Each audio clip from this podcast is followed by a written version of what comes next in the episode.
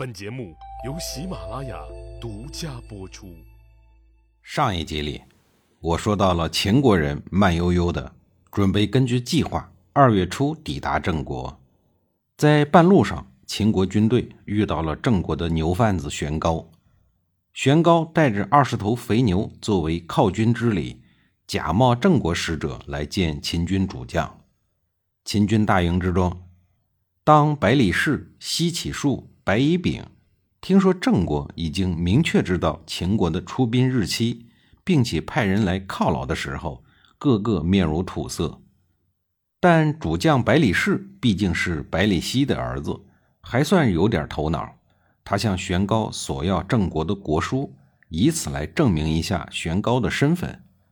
玄高面不改色地说：“我主以秦军一路劳苦。”如果写封国书，怕秦国会误会，于是口授下臣，尽量的犒劳贵军。玄高的意思是说，你们来偷袭我国，如果写个书面文件叫你们退，那你们会很尴尬的。所以我们就口头的大事化小，小事化了得了。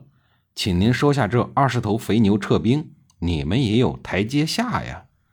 玄高的一番话说的合情合理。百里氏信以为真了，于是他收下了二十头肥牛，送走了玄高。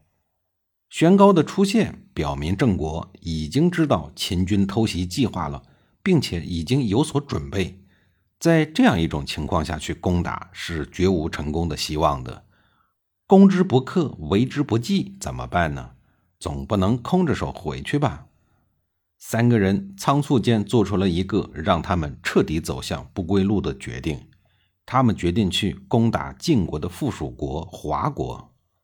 几天之后的一个夜晚，秦军打起精神，摸着黑攻破了华国的都城。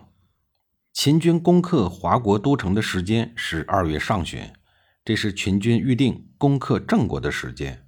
灭亡了华国以后，秦军应该考虑两件事情：一是留在郑国的那两千友军该怎么处理。二是两万余大军如何的安全的撤回秦国？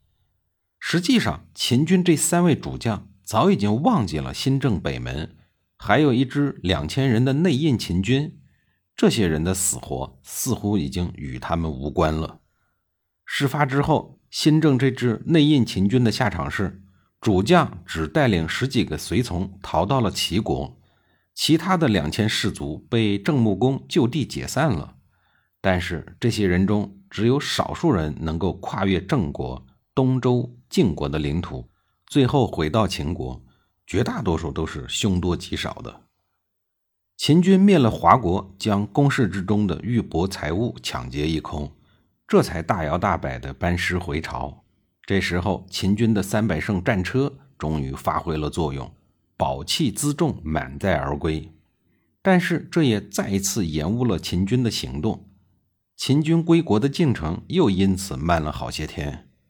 华国被灭的消息传到了晋国以后，晋襄公立刻召开了内阁会议。中军元帅先轸发言说：“秦晋之好已经成为了历史。我们的先君死了，秦国人趁我们国丧期间攻灭我们的附属国，实在是属于人神共愤的可恶行径。”先轸强烈要求将秦军全部灭掉。老成持重的大夫栾枝却考虑秦晋交恶以后，晋国可能面对的是腹背受敌的窘境。但是最后呢，栾枝还是拗不过先轸。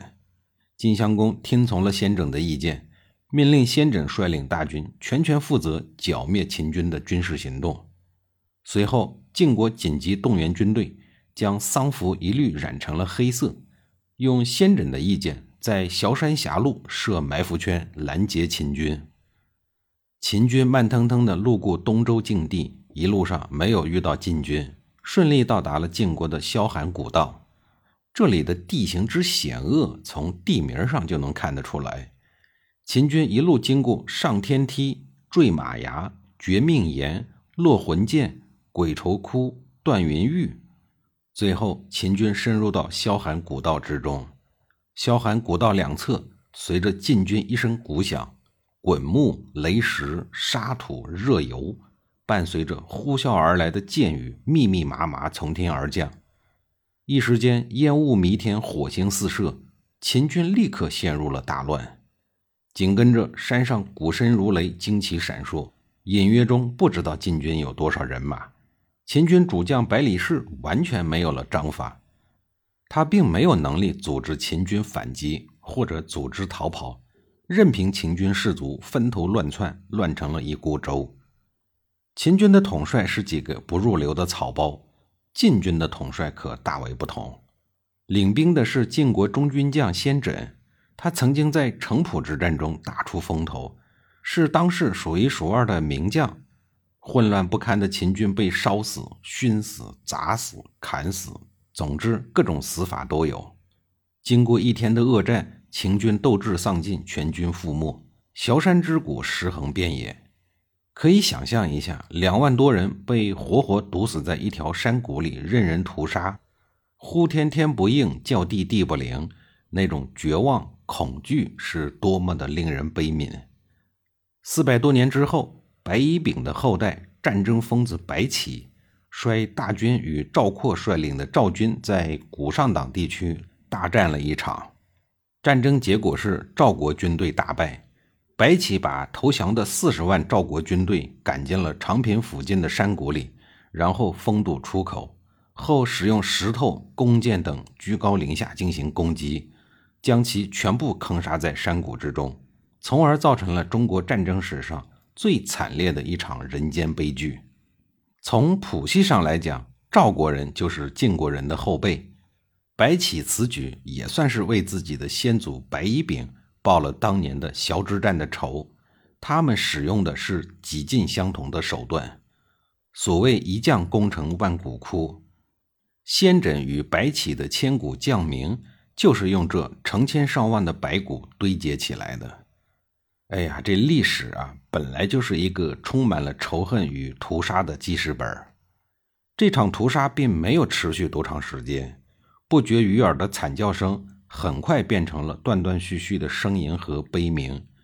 秦军两万的将士甚至连武器都来不及使用，就已经死伤殆尽了。战争结束之快，快得让人有些出乎意料。先者面带笑容，看着山下堆满了整个峡谷的秦军尸体，他的心中很满意。相对于之前让他名震天下的城濮之战，这场战事伤亡小，时间短，成效大，可以说是轻松又惬意，简直就是一个完美的艺术品。他看了看身边似乎有些震惊的长子先且居，说：“你无需同情他们，兵不厌诈，这就是战争。”先轸给自己的接班人先且居上的这一课生动真实且残酷，这根本就不是一场战役，而是一场屠杀。秦国的两万多将士自打进入了这个山谷开始，就注定不可能活着走出去。这个山谷就是一个超级大坟墓，而他们的死亡方式则由晋国人来选择。眼看秦军活人数越来越少。百里氏、西乞术、白乙丙这三位主将早就六神无主、无计可施了。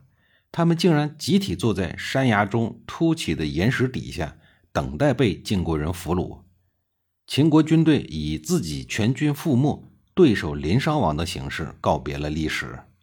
那么，晋国人是怎么对待这三个坐以待毙的秦国主将呢？下一集里，我再给您详细的讲述。